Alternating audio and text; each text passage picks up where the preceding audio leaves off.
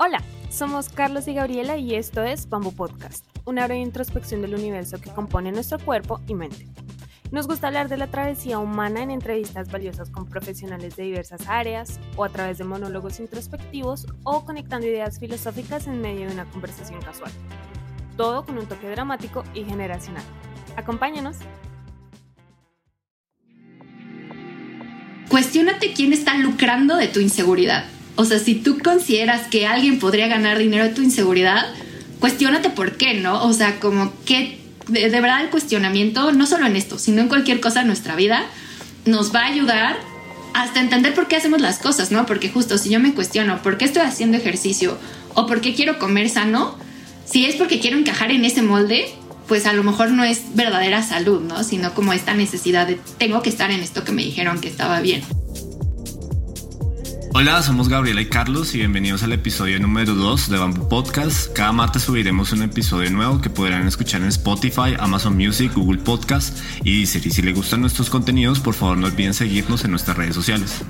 Hola, soy Gabriela y el tema de este episodio será hábitos y estilo de vida y es por esto que eh, hoy tenemos como invitada especial a Daniela Roldán. Ella es licenciada en nutrición por la Universidad Iberoamericana y activista enfocada en la prevención de trastornos de la conducta alimentaria. Su marca Les Guild More Love, que en español significa menos culpa y más amor, inicia en 2020 con la misión de contrarrestar los efectos negativos de la cultura de la dieta en la sociedad, romper con los ideales estéticos de belleza y promover el amor propio. Entonces, ya sin más preámbulos, bienvenida Daniela y muchas gracias por ser parte del segundo episodio de Bamboo Podcast. Muchas gracias a ustedes por el honor y por invitarme a pues platicar un ratito con ustedes. Creo que es muy importante hablar de estos temas, así que muchas gracias por la invitación. Bueno, y antes de empezar queremos advertir que dentro de los temas de este episodio hablaremos sobre desórdenes alimenticios, lo que puede quizás herir la sensibilidad de algunas personas. Y les recordamos que las afirmaciones expresadas en este episodio no tienen la intención de sustituir consejos profesionales o médicos y solo expresan opiniones. Y bueno, ya sin más preámbulos, hola Daniela, gracias por, por estar aquí. Nos gustaría empezar hablando un poquito sobre tu experiencia y preguntarte cuál fue tu motivación personal y profesional para crear tu marca, tu proyecto. ¿Podrías contarnos un poquito más de, de cómo fue tu, tu camino, tu historia? Claro que sí, con muchísimo gusto y pues básicamente yo empecé a estudiar la carrera de nutrición en el 2016 y aproximadamente dos años después desarrollé un trastorno de la conducta alimentaria que específicamente es anorexia nervosa, se le dice atípica porque yo no cubría con el criterio del peso como para poder entrar literalmente en lo que es la anorexia, ¿no? Pero cubría el resto de los síntomas. Entonces también rápido como importante mencionar que no necesitas tener cierto peso para pues tener un desorden de la conducta alimentaria. Y a partir de ahí pues la verdad mi proceso de recuperación y sanación me hizo darme cuenta platicando con amigos, compañeras, que independientemente de que ellos no tenían un trastorno como tal, pues sí tenían pues ciertas obsesiones con la comida o pues cierto disconfort con su imagen corporal. Y entonces a partir de toda esta reflexión y como de ver cómo ciertas personas podrían vivir lo que yo ya estaba viviendo y como querer ayudarles a que no caigan en eso, eh, créeles Guilt More Love justo pues con esta filosofía de independientemente de que no tengas un trastorno, te puedes sentir así y más vale como ayudarte a aclararlo con información científica desde una perspectiva amigable, desde el amor, justo menos culpa y más amor, para que no caigas en esto, ¿no? Entonces justo pues de esa idea sale, de esa reflexión y de esa experiencia y pues siempre buscando como la evidencia científica, como la mejor información para que se vea que no solo tiene que ver con pues un objetivo súper válido y con una experiencia personal, sino con lo que de verdad es la salud, ¿no? Entonces, pues muy resumido, pero así es como nace, como una iniciativa de, a partir de mi experiencia y notar lo que estaba viviendo mi, a la gente cercana a mi alrededor, como prevenir que pudieran llegar hasta donde yo llegué, incluso estudiando nutrición, ¿no? Entonces, como una forma de acompañarlos para hacer que vivan con menos culpa, justo como la parte de comer sin culpa, hacer ejercicio sin culpa o no hacer ejercicio y todo hacerlo desde el amor. También por eso el nombre.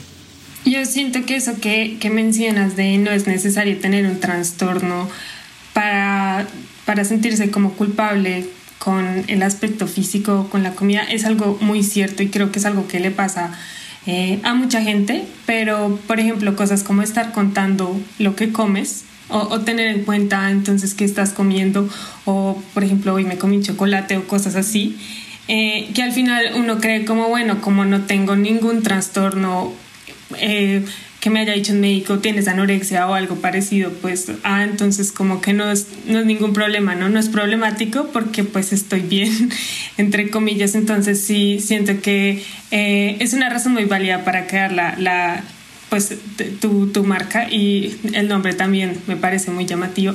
Y bueno, ya en conexión con esto, pues nosotros seguimos tu cuenta de Instagram y el otro día, no sé, nos llamó la atención una frase que subiste eh, que decía algo como haz ejercicio no porque odies tu cuerpo, sino porque lo amas.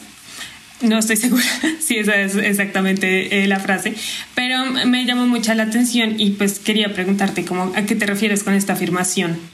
Ok, pues justo viene, también la escuché una vez que estaba como en todo mi proceso de, recuperación, porque la principal motivación que yo tenía en un momento para hacer ejercicio era porque odiaba mi cuerpo y quería cambiarlo.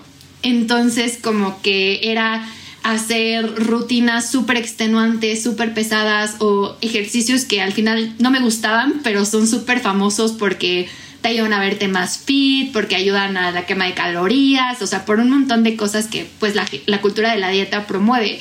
Y entonces como que mi motivación al moverme o a ejercitarme era no me gusta mi cuerpo y lo tengo que modificar y hacerlo de cierta manera. Y entonces al final como que esta afirmación lo que dice es que la razón por la que tú deberías hacer ejercicio más que por un imponer, sino por salud, es porque quieres que tu cuerpo esté sano, porque quieres que tu cuerpo esté bien, porque te gusta el ejercicio, porque sabes que más allá de lo estético, de verdad el ejercicio tiene mil cosas buenas, o sea, ayuda desde las sensaciones físicas hasta la parte de la plasticidad cerebral, en la fortaleza de los músculos, más allá de verte fuerte, o sea, que tus músculos estén fuertes, que tus huesos estén fuertes, o sea, ayuda a muchísimas cosas más. Incluso, por ejemplo, hay evidencia de que niños que juegan en el recreo, así como ejercicios de fútbol, básquetbol, o sea, durante su receso, y regresan a clase, se concentran mejor por todos los beneficios que trae consigo la actividad física, ¿no? Entonces, como que esta afirmación viene de esto, que tu principal motivo de moverte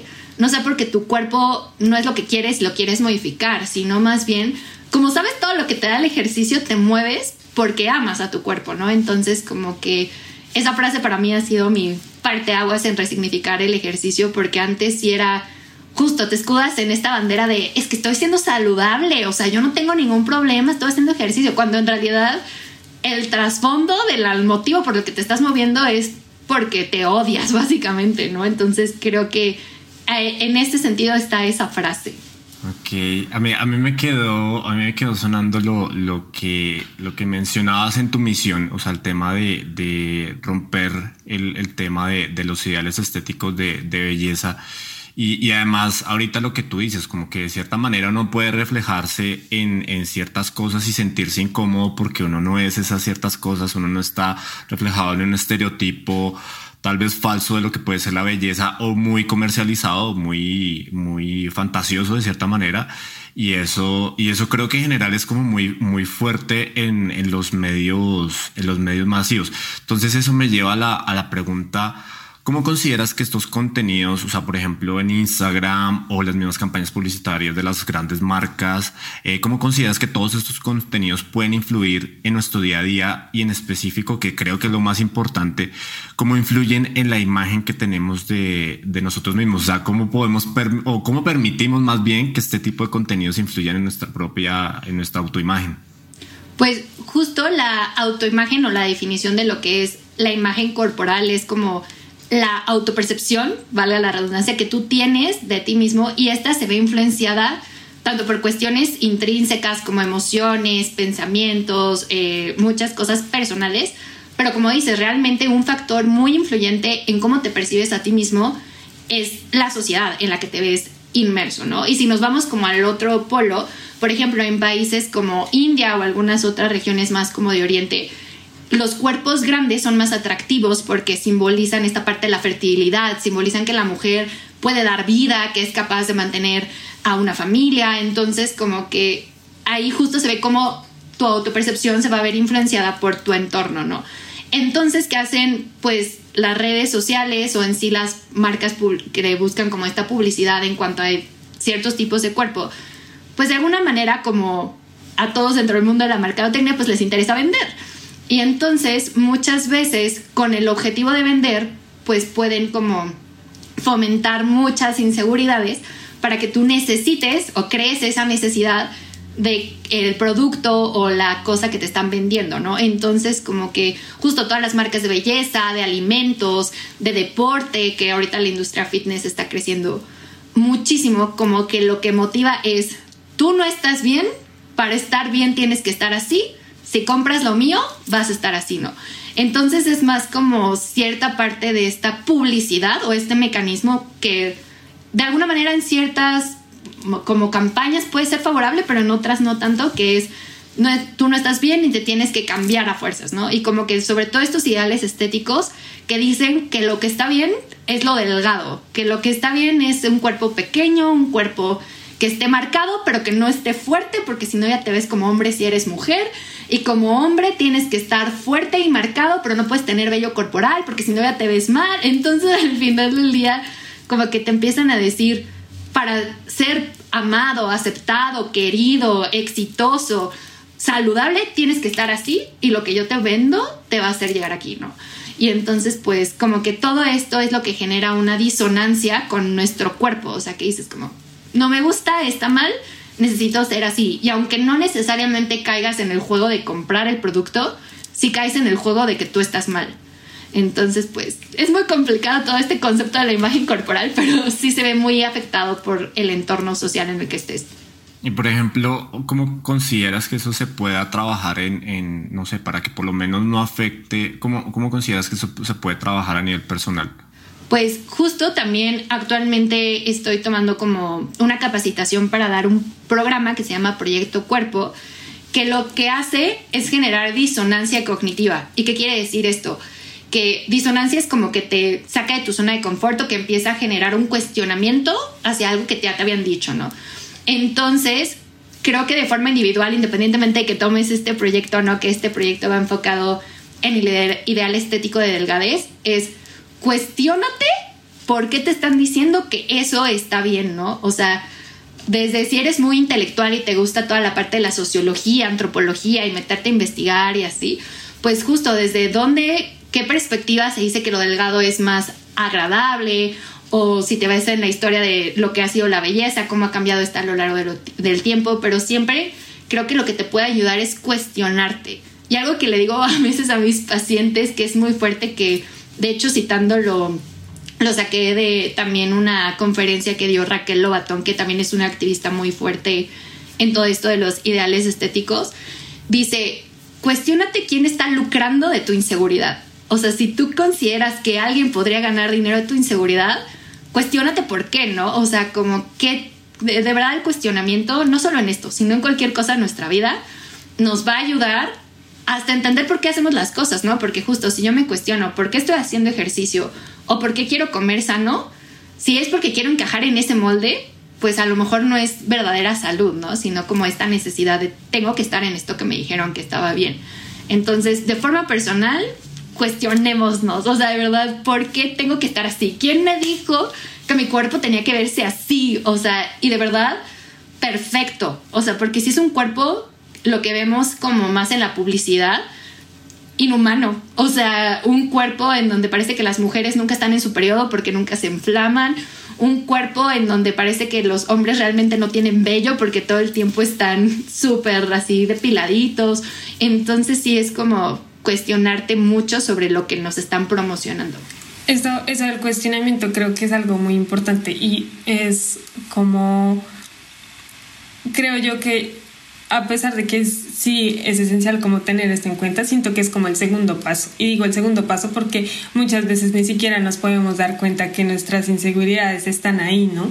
Porque es, es como esa presión que sentimos, eh, pues yo lo digo desde mi caso como mujer y desde las personas que conozco, eh, pero es como que tenemos esa presión, presión inconsciente de vernos de cierta manera, pero muchas veces no sabemos que esa presión está ahí, simplemente es algo ya como es algo que hemos experimentado desde siempre, pues simplemente no sabemos que tenemos que, no sé, a la hora de comprar ropa, nos tenemos que, no sé, como, ay, esta blusa me hace ver gorda, entonces pues no la voy a comprar porque me hace ver gorda, pero ni siquiera somos conscientes de que existe una presión que va más allá de nosotros mismos, sino que nuestro mismo contexto la ha creado.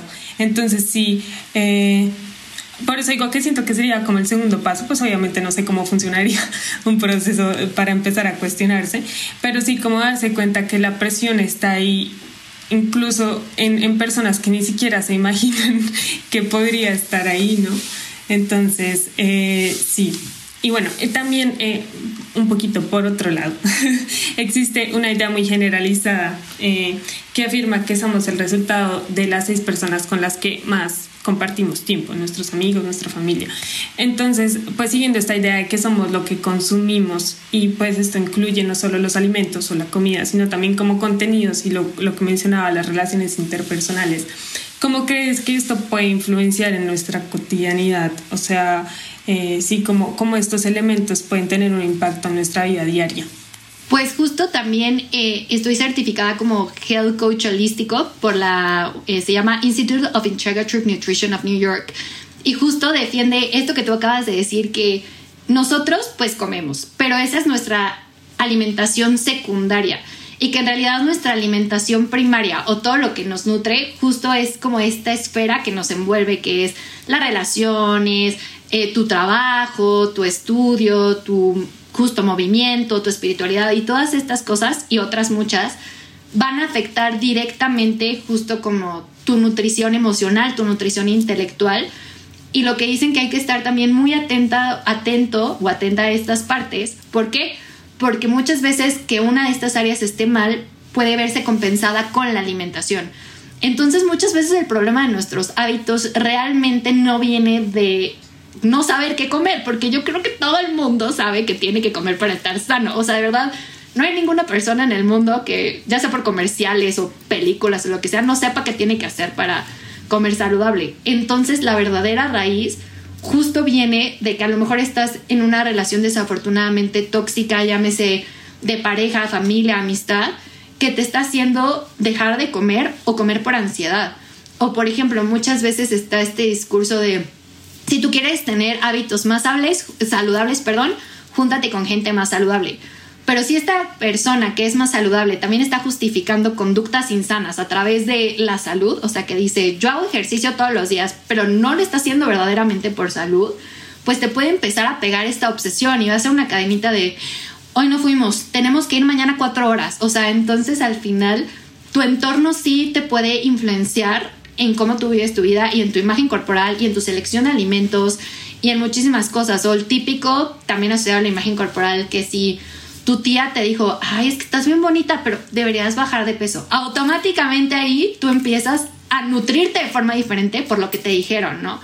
Entonces, como que en realidad yo sí soy fiel creyente de que lo de alrededor te nutre o te desnutre, así. Y también las redes sociales, si las usamos en exceso, también Ah, yo soy la primera que se le va la, la tuerca en ese sentido, pero como si entendemos que lo que busca la red social es mantenerte pegado al celular, entonces el algoritmo va a hacer que tú encuentres cosas que solo te estén haciendo más ansioso, pues vas a empezar a desnutrirte con el contenido que ves en redes sociales, ¿no? En lugar de que sea algo que te nutra. Entonces realmente yo creo que sí, todo lo que nos, eh, como se envuelve, todo lo que nos rodea, te va a nutrir o te va a desnutrir y que si no se atiende de raíz, la comida va a ser el mecanismo por el que lo vas a compensionar.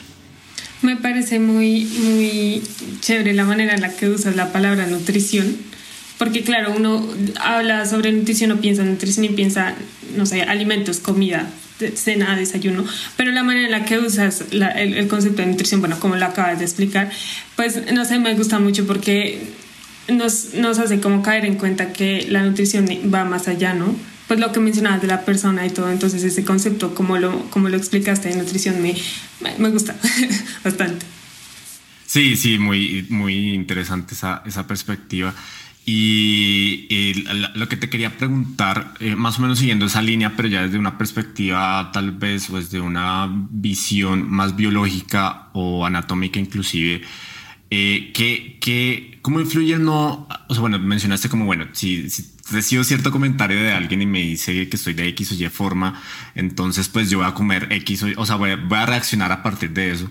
Eh, ¿cómo, ¿Cómo influye, por ejemplo, el no alimentarnos adecuadamente en nuestro rendimiento diario o simplemente el hecho de no tener una rutina alimenticia? Me refiero, por ejemplo, no comer, eh, no sé, el desayuno pues en la mañana, no, omitirlo eh, y comer ya después hasta la, hasta la comida algo muy, muy pesado. O sea, ¿cómo, puede, este, ¿cómo pueden este tipo de cosas afectar en, en, en el mediano y largo plazo? Ok, pues aquí es como literal una súper polémica porque existe como una doble retroalimentación. ¿Qué quiere decir? Que si tú estás, si te alimentas mal, digámoslo como hábitos desordenados más que ciertos tipos de alimentos, sino un estilo de vida desordenado en general, pues vas a sentirte mal, entonces vas a tomar malas decisiones en cuanto a tu estilo de vida, etc. Pero al revés, si tú te estás en una situación externa que no tiene nada que ver con la alimentación mal, automáticamente como que se va a descompensar la alimentación, ¿no? Entonces como que es, puede ser un ir y venir. Pero viéndolo desde esta parte que tú preguntas como más fisiológica, no quiero ser relativista, pero realmente, sobre todo con lo que dijeron al inicio de que no son recomendaciones específicas para cada uno, es que depende de cada persona. De verdad somos seres tan individuales que una cosa que yo te pueda decir a ti, Carlos, no le va a servir a Gaby y ni me va a servir a mí, ¿no? Entonces, sí depende mucho de la persona, pero viéndolo desde una perspectiva muy general, eh, hablando como desde más la parte bioquímica de la comida, lo que nosotros comemos va a desencadenar una serie de reacciones en nuestro cuerpo y que estas pues nos pueden ayudar justo a tener una mejor nutrición en cuanto a nivel salud o también nos pueden hacer tener ciertos problemas. Por ejemplo, la gente que tiene gastritis, el hecho de que coma chile o el hecho de que coma alimentos que sean más irritantes como el café, las gaseosas, pues le van a hacer un malestar, ¿no? Pero en cambio, por ejemplo, alguien, un diabético, una persona que vive con diabetes, perdón, que tenga baja el azúcar, pues a lo mejor en ese momento el azúcar, o sea, tomarse un traguito de, son 15 gramos, pero 15 gramos de coca, o sea, de, de azúcar o algo, lo, como que lo va a despertar, ¿no? O sea, le va a ayudar a que se sienta mejor después de esa baja de glucosa. Entonces, como contestando a tu pregunta de cómo ciertos hábitos nos pueden afectar o no, sí es muy ambiguo porque real sí depende de cada uno. Y por ejemplo, también se ha visto que las selecciones de alimentos se pueden ver influenciadas por tanto la parte fisiológica, o sea, no sé, por ejemplo, si yo empiezo a correr muchísimo y empiezo a hacer muchísimo ejercicio y no me hidraté bien, puedo tender a que se me antojen más cosas saladas porque necesito recuperar el sodio que perdí por el ejercicio, ¿no?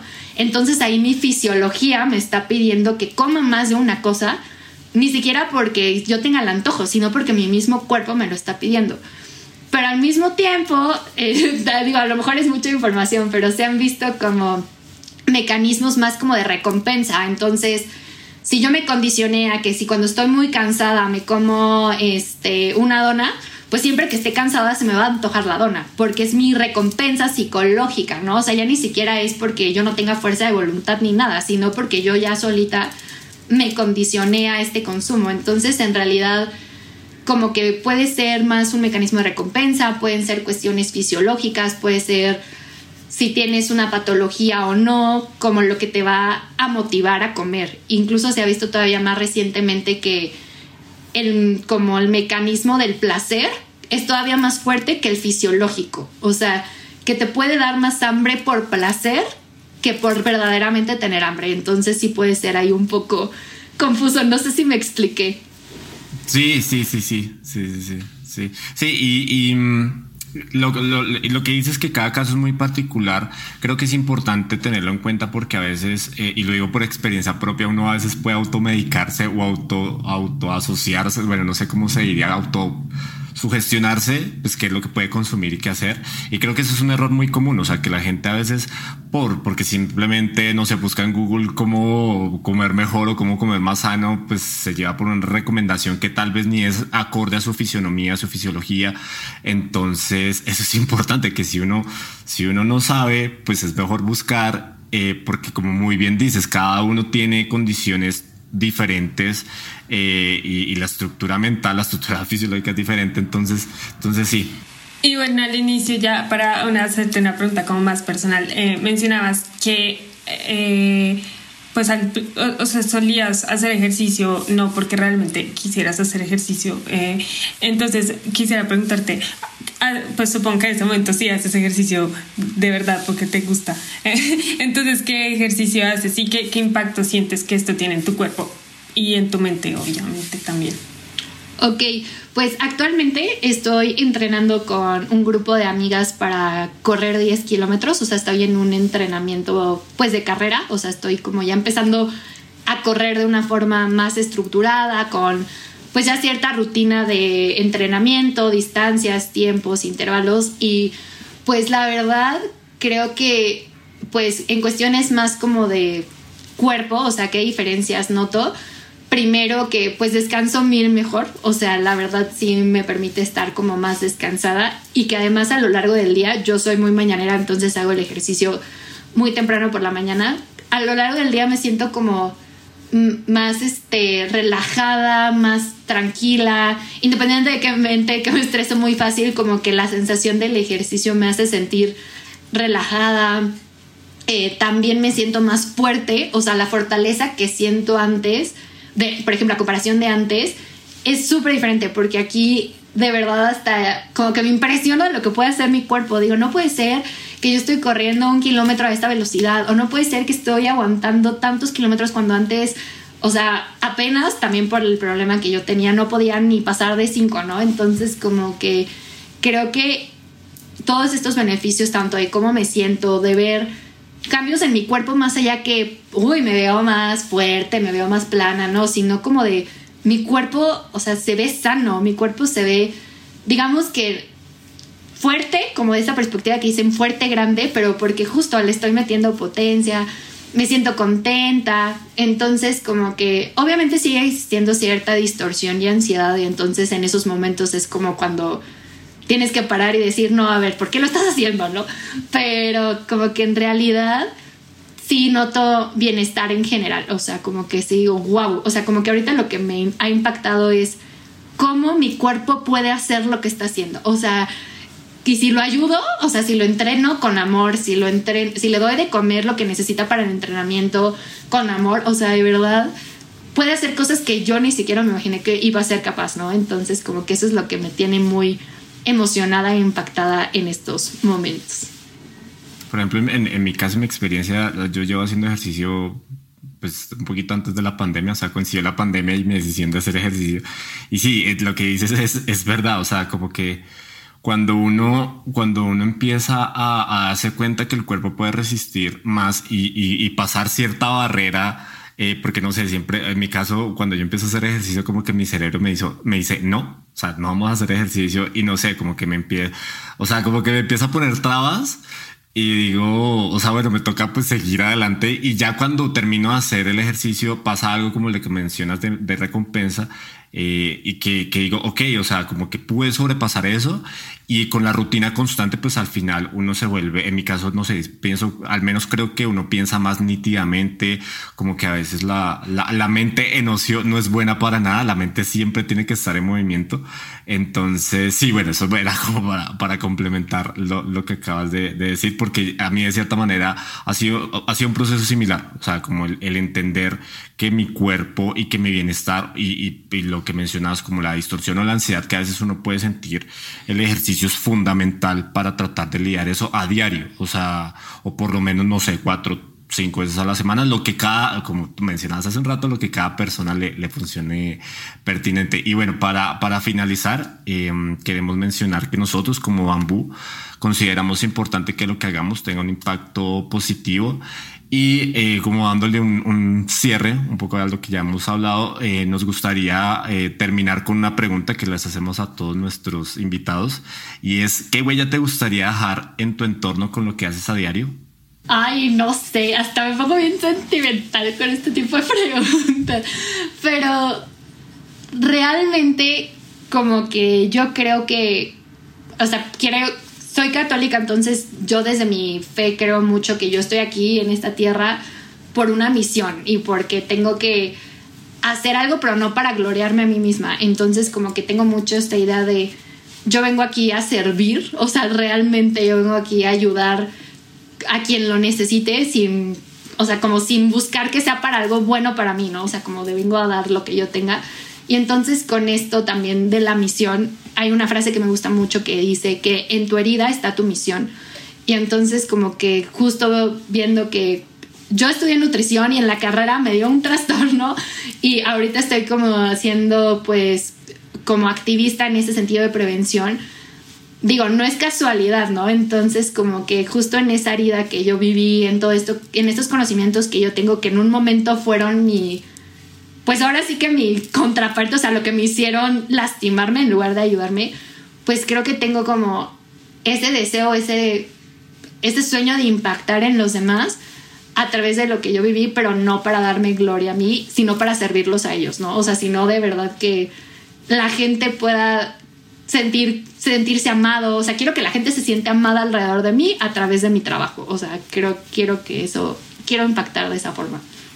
Es una muy buena respuesta a esa pregunta. Eh, y bueno, Daniela, perfecto. Entonces, a todos los que nos escuchan, queremos invitarlos a que sigan pues a la marca de Daniela, en donde pues ella tiene eh, contenidos increíbles y consejos pues sobre nutrición y salud, lo que ya hemos hablado en este episodio. Entonces, ¿cómo te pueden contactar las personas que nos escuchan? Pues o sí, ¿cómo te pueden encontrar en Instagram?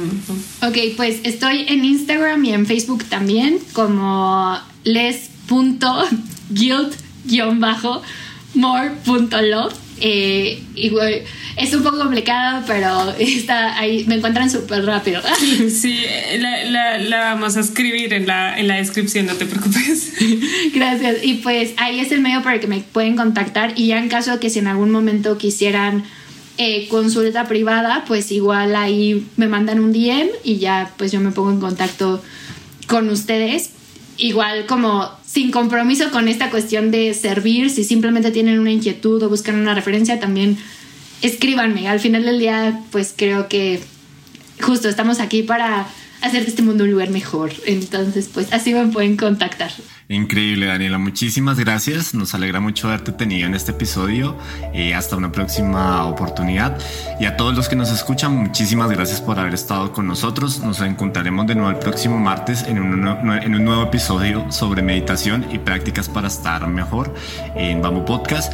Y recuerden que pueden escuchar todos los episodios en cualquier plataforma de podcast y no olviden seguirnos en nuestra página de Instagram y página web.